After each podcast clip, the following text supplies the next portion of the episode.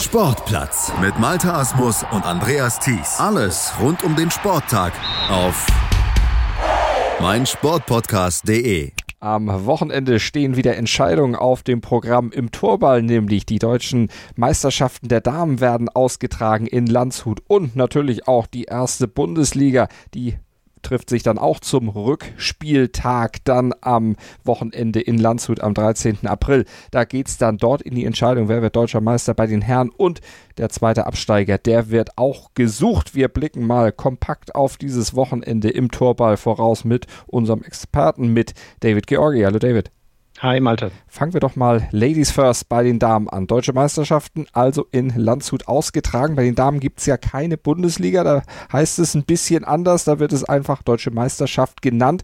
Und da ist noch eine ganz besondere Konstellation in diesem Jahr dabei, denn die Siegermannschaft vom letzten Jahr, die SG Hokamü, die wird in diesem Jahr in der Form gar nicht antreten. Genau, Hoffeld, Kaiserslautern, München, die sind mehr oder weniger auseinandergegangen, haben sich in neuen Konstellationen in anderen Mannschaften wiedergefunden. Deswegen kann man jetzt mit Fug und Recht behaupten, es gibt einen neuen Meister. Es gibt einen neuen Meister und der wird zwischen sechs Mannschaften ermittelt. St. Pauli ist mit dabei, BSV München, BVB äh, Dortmund, SG Hoffeld Karlsruhe, SSG Blister Marburg und die SG Langenhagen. Also durchaus auch Teams, die wir auch von den Herren kennen. Genau, also da entsprechend das Äquivalent, die Damenmannschaften. Äh, inzwischen haben wir jetzt, wie du es gerade angesprochen hast, sechs Mannschaften. Da sind wir auch ganz froh drüber. In den letzten Jahren hat sich das aus Spielgemeinschaften so zusammengekleistert und so vier bis fünf Mannschaften. Das heißt, dieses Mal gibt es dann entsprechend wirklich äh, auch die Anreise, die ja für manch einen dann in den Süden runter sehr lange ist, die lohnt sich. BVB Dortmund in den letzten Jahren immer vorne mit dabei gewesen. Für dich auch einer der Favoriten oder der Favorit vielleicht sogar in diesem Jahr dann in Landshut? Ja, also die waren immer vorne mit dabei, trainieren auch regelmäßig mit den Jungs, die ja auch gut sind. Also denen rechne ich durchaus Chancen aus. Äh, auch die Münchner gilt genau das Gleiche. Erfahrene Spielerin mit dabei, auch viel Meister geworden, Torschützenkönig immer mit vorne dabei. Und auch Hofeld Karlsruhe äh, ist eine Mannschaft, die ich durchaus mit vorne habe. Also für mich da so drei Titelanwärter. Also eine relativ offene Geschichte. Drei Mannschaften aus deiner Sicht von den sechs, die dann Chancen auf den Titel haben. Vielleicht dringen da dann ja noch andere mit rein. Also könnte auf jeden Fall eine spannende, vor allen Dingen auch eine kompakte Geschichte werden, denn es gibt ja nicht diese Hin- und Rückspiele, wie es ja bei den Herren gibt. Gibt es nicht. Ähm, ich bin, also es gibt eine jeder gegen jeden Runde mhm. und dann Finalspiele. Das heißt, das wird noch ganz klassisch ausgetragen, wie wir Herren das auch vor der Bundesliga gemacht haben. Also, dann sind wir gespannt auf das Wochenende, werden natürlich dann in der Woche drauf auch über die Entscheidung bei den Damen bei der deutschen Meisterschaft 2019 sprechen. Und jetzt gucken wir auf den Rückrundenspieltag der ersten Bundesliga voraus. Auch der wird in Landshut ausgetragen am 13. April. Und da wird ein Absteiger nur noch gesucht, weil einer schon feststeht. Wie kommt es zu dieser Konstellation? Ja, der BSSV Dortmund musste leider absagen. Das hatte wohl organisatorische Gründe. Das hat er jetzt im März bekannt gegeben. Ähm, der war im Moment Stand Hinrunde auf dem letzten Tabellenplatz äh, leider angesiedelt, hat aber damit nichts zu tun. Das waren organisatorische Gründe, die sie leider nicht nach Landshut reisen lassen und damit steigen sie dann automatisch auch in die zweite Liga ab. Natürlich ein bisschen bitter dann auch für die Mannschaft, dass sie ja keine Chance hat, sich da vom letzten Platz dann noch sportlich zu entfernen. Aber es ist leider ein Schicksal, was kleine Sportarten, die eben dann auch nicht so richtig gefördert werden, leider ereilt. Genau, also da braucht ja nur ein Spieler auszufallen oder in dem Fall ist es ja ein Blindensport, äh, der Trainer oder die Betreuer. Das heißt, wenn da die Betreuung nicht gewährleistet ist, äh, vielleicht hat es auch finanzielle Gründe, dass der Verein sagt, nee, also das ist echt eine ganz schöne Strecke. Der Hinspieltag war ja in Dortmund, also das will ich jetzt in Dortmund dann nicht hier unterstellen, sondern nur als allgemeinen Grund mit anführen, ähm, dass man da sagt, also das ist uns zu teuer mit Übernachtungen, da musst du ja zwei einrechnen plus mhm. äh, Fahrkarten für alle und so weiter. Äh, kann ein Grund sein, ist halt bei so einer kleinen Randsportart leider immer wieder der Fall und in dem Fall beklagenswert, dass die Dortmunder Jungs die auch immer gut für Stimmung sorgen, mhm. nicht an der Liga teilnehmen können. Weil es ja auch gerade ein tolles Erlebnis ist, auch eben zu so einem Spieltag dann zu fahren und da sich dann mit den anderen zu messen. Wenn wir auf die Tabelle nach der Hinrunde gucken, stellen wir aber auch fest, Dortmund dann auch mit 2 zu 22 Punkten sehr weit von den anderen entfernt. Also die Lücke, die da zum sechsten Platz klafft, das sind dann auch schon fünf Punkte gewesen. Und vom sechsten bis zum ersten Platz, da sind es mal gerade vier Punkte, die die Mannschaften trennen. Also auf Platz 6 BSV München 1 und auf Platz 1 SV Reha Augsburg. Die liegen vier Punkte auseinander. Also es wird ein spannendes Wochenende. Das wird ein richtig spannendes Wochenende und es ist total schwer, Dinge vorauszusagen, wie es auch vor dem Hinspieltag so war. Alle liegen dicht beisammen. Die Spiele gehen zumeist eng aus und da entscheidet wirklich die Tagesform. Die hat die Augsburger in der Hinrunde wirklich getragen. Und mal schauen, ob sie das jetzt nochmal so fortsetzen können. Die haben mich wirklich überrascht, aber sie waren sehr konstant und stehen nach dem Hinspieltag völlig verdient an der Tabellenspitze. Das ist auch das Duell, was gleich quasi als zweites dann stattfinden wird an diesem Rückrundenspieltag am Wochenende in Landshut, nämlich das Duell Reha Augsburg gegen BSV München, also Erster gegen Sechster, da die BSSV Dortmund nicht dabei ist, muss man sagen, Erster gegen Letzter. Das kann dann schon gleich so ein Gradmesser werden dann auch. Das wird richtungsweisend für beide Mannschaften. Also das ist ja auch sehr kompakt. Jeder hat nur fünf Spiele. Das heißt, da kann man sich keine Auszeiten leisten. Und äh, da wissen, glaube ich, beide Mannschaften, in welche Richtung es geht nach dem Spiel. Auf Platz zwei aktuell nur ein Punkt zurück nach der Hinrunde. Die SG Mühldorf, Altötting, Landshut. Ähm, die haben 10 zu 4 Punkte. Auch die natürlich mit Ambitionen in Richtung Meisterschaft. Du hast schon gesagt, es wird alles sehr eng. Was zeichnet diese Mannschaft aus? Also wir haben es ja, glaube ich, schon ein paar Mal angesprochen in dem Podcast. Das ist die Abonnementmeister-Mannschaft der letztes, letzten Jahrzehnte mhm. gewesen. Eine sehr erfahrene Mannschaft, die dann auch noch zu Hause spielt. In den letzten Jahren haben die anderen Mannschaften ein bisschen aufgeholt und das Feld ist dichter geworden.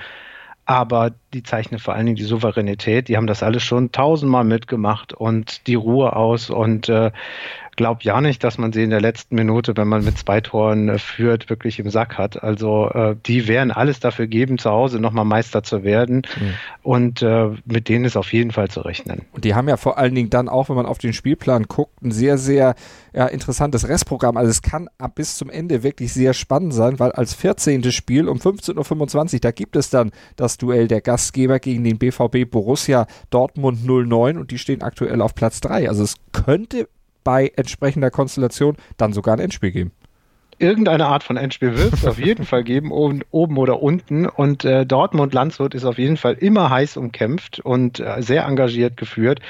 Das muss man sich auf jeden Fall angucken, wenn man vor Ort ist. Mhm. Also das solltet ihr euch, wenn ihr euch entschließt, vorbeizugucken. Und ich finde, das solltet ihr auf jeden Fall tun oder zumindest in die Live-Übertragung bei YouTube mal reinzugucken, dann auf jeden Fall reinziehen. Äh, Live-Übertragung, es wird wahrscheinlich wieder einen Livestream geben, oder? Genau. Verspreche ich zu viel. Nein, äh, äh, so denn die technischen äh, Voraussetzungen gegeben sind, wird es einen Livestream geben. Und äh, wir werden so denn irgendwas anders sein sollte, das entsprechende auf der Website blindentorball.de ankündigen. Aber die, der Plan ist wie gewohnt äh, Live-Berichterstattung mit unseren beiden bewährten Reportern Leonie und Philipp die ja auch schon das hervorragend gemacht haben bei den Hinspieltagen, beziehungsweise auch bei den Rückrundenspieltagen der zweiten und dritten Bundesliga und jetzt für die erste Bundesliga. Da freuen wir uns natürlich dann auch, das auch aus der Entfernung genießen zu können, wenn man eben nicht nach Landshut in die Sandnerstraße 7 fahren kann. Aber lass uns noch auf die anderen Mannschaften gucken. Die TG Unterliederbach zum Beispiel ja auch noch gut mit im Rennen. 8 zu 6 Punkte. Auch eine Mannschaft, ja, die auch Erfahrung hat.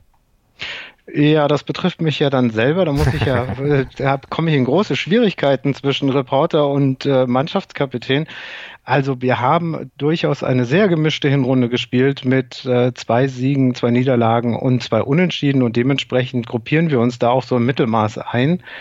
Und ähm, Erfahrung kann man uns sicherlich auch nicht absprechen. Da ist alles möglich. Äh, drei Punkte nach vorne. Magdeburg in der zweiten Liga hat es uns vorgemacht, wie das geht. Aber ein Punkt dahinter sitzt einem ja schon dieses berühmte Gespenst im Nacken. Also das wird auch eine Geschichte. Ähm, hoffentlich reißen wir uns da zusammen und verpassen nicht den Auftakt, wie wir das in den letzten Jahren so schön hingekriegt haben, weil diesmal brauchen wir wirklich zwei gute Anfangsspiele mhm. und dann ist immer alles möglich, weil dann läuft's. Aber hätte, wenn und aber, da sind viel zu viele Dinge drin. Diesmal muss es von Anfang an laufen. Gleich der Start. Erstes Spiel um 10 Uhr gegen Dortmund. Tja, so ist das wohl. ich habe den Spielplan nicht geschrieben. Aber ist natürlich eine interessante Konstellation. Dritter gegen Auf jeden Vierter, Fall. Vierter gegen Dritter. Gleich ähm, für alle, die es nicht wissen, wirst du selbst spielen? Ja. Also, wie hast du dich, dann können wir auch gleich äh, aus dem Nähkästchen ein bisschen plaudern. Wie lief denn deine Vorbereitung jetzt? Beziehungsweise wie läuft denn die Vorbereitung noch? Sind ja nur noch ein paar Tage. Wie machst du dich fit, um dann im Showdown um 11 Uhr gegen den Tabellendritten auch richtig auf dem Punkt zu sein? Also wir haben am Sonntag nochmal ein Abschlusstraining gehabt. Davor war ein Nationalmannschaftslehrgang das Wochenende davor und wir haben am letzten Sonntag nochmal dreieinhalb Stunden miteinander trainiert. Ähm, ich selber war ja länger verletzt Mhm. und finde mich nach und nach mit dieser blöden Schulterverletzung ein und das wirft dann manchmal zurück und dann sind es drei Schritte nach vorne. Das heißt, äh, für mich ist auf jeden Fall die richtige Balance zu finden, nicht zu viel zu machen und rechtzeitig zu schonen. Ähm, deswegen bin ich jetzt nicht böse um nur fünf Spiele. Äh, aber wir haben uns am Sonntag nochmal zusammengesetzt und äh, taktische Kniffe ausprobiert und einfach nur nochmal gespielt und möglichst geschaut, dass natürlich keine Verletzungen mehr passieren. Und jetzt soll jeder entsprechend nochmal zu Hause ein bisschen laufen, vielleicht ein bisschen Fahrrad fahren oder so, aber nichts mehr groß riskieren. Jetzt ist es eh durch. Jetzt kann man nicht mehr viel ändern. Jetzt ist die Saison fast vorbei und jetzt gilt es eigentlich im Kopf frei zu sein und das äh, jedes Spiel auch zu wollen und annehmen zu können und entsprechend zu reagieren, wenn es zwischendurch mal nicht mehr nicht mal so laufen sollte. Und äh, das ist, heißt also flexibel sein, Konzentration hochzuhalten, früh ins Bett zu gehen am Freitag, so die Bahn denn will. Das ist natürlich auch ganz wichtig. Viel Schlaf. Kann die Schulter von David Georgi zur Achillesferse für Unterliederbach werden?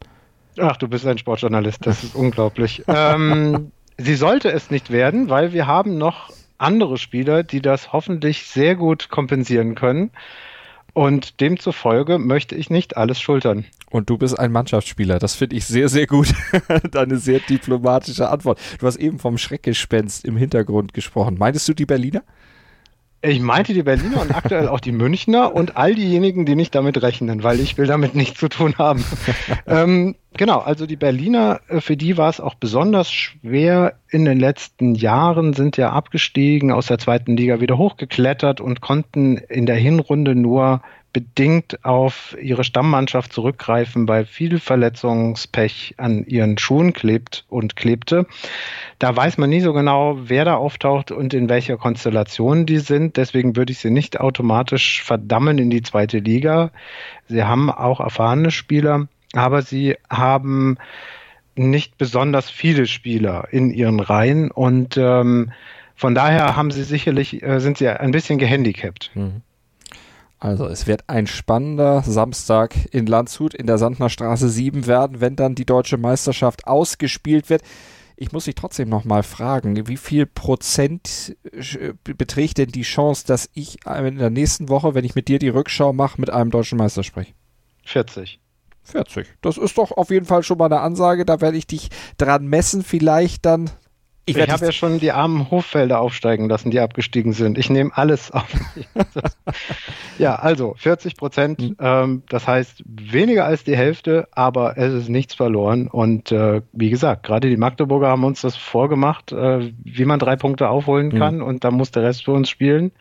Und dann schauen wir nächste Woche mal, wie wir beide uns zusammenfinden. Ich werde dich auf jeden Fall zu 100% darauf nochmal ansprechen. Da kannst du auf jeden Fall da sicher sein. Sicher. Und du wirst ja am Wochenende sowieso in Doppelfunktion wieder unterwegs sein, wirst ein paar Stimmen fangen und dann natürlich auch selber spielen und am nächsten Dienstag dann mit mir hier auf meinsportpodcast.de das ganze Geschehen vom Wochenende zurück verfolgen, beziehungsweise dann nochmal zusammenfassen und dann werden wir mal sehen, ob wir den deutschen Meister als Experten dann haben. David, vielen Dank für heute und viel Spaß und aus völlig neutraler Sicht viel Erfolg, maximal möglichen Erfolg. Ich danke dir und bis nächste Woche. Sportplatz mit Malta Asmus und Andreas Thies. Alles rund um den Sporttag auf meinsportpodcast.de. Wir klingen nicht nur gut, wenn wir direkt am Spielfeldrand stehen. Die Adler Mannheim bleiben der Tabellenführer in der deutschen Eishockeyliga. Oder direkt von der Schanze berichten. Wir haben einen spannenden ersten Durchgang gesehen. Bei den Springern Kamil Stoch führt vor Zielen Bartol. Wir sehen dabei auch noch gut aus. Borgia Sauerland ist offizieller Ausstatter von meinsportpodcast.de. Borgia Sauerland. Berufsbekleidung, Arbeitsschutz und mehr auf bogia-sauerland.de.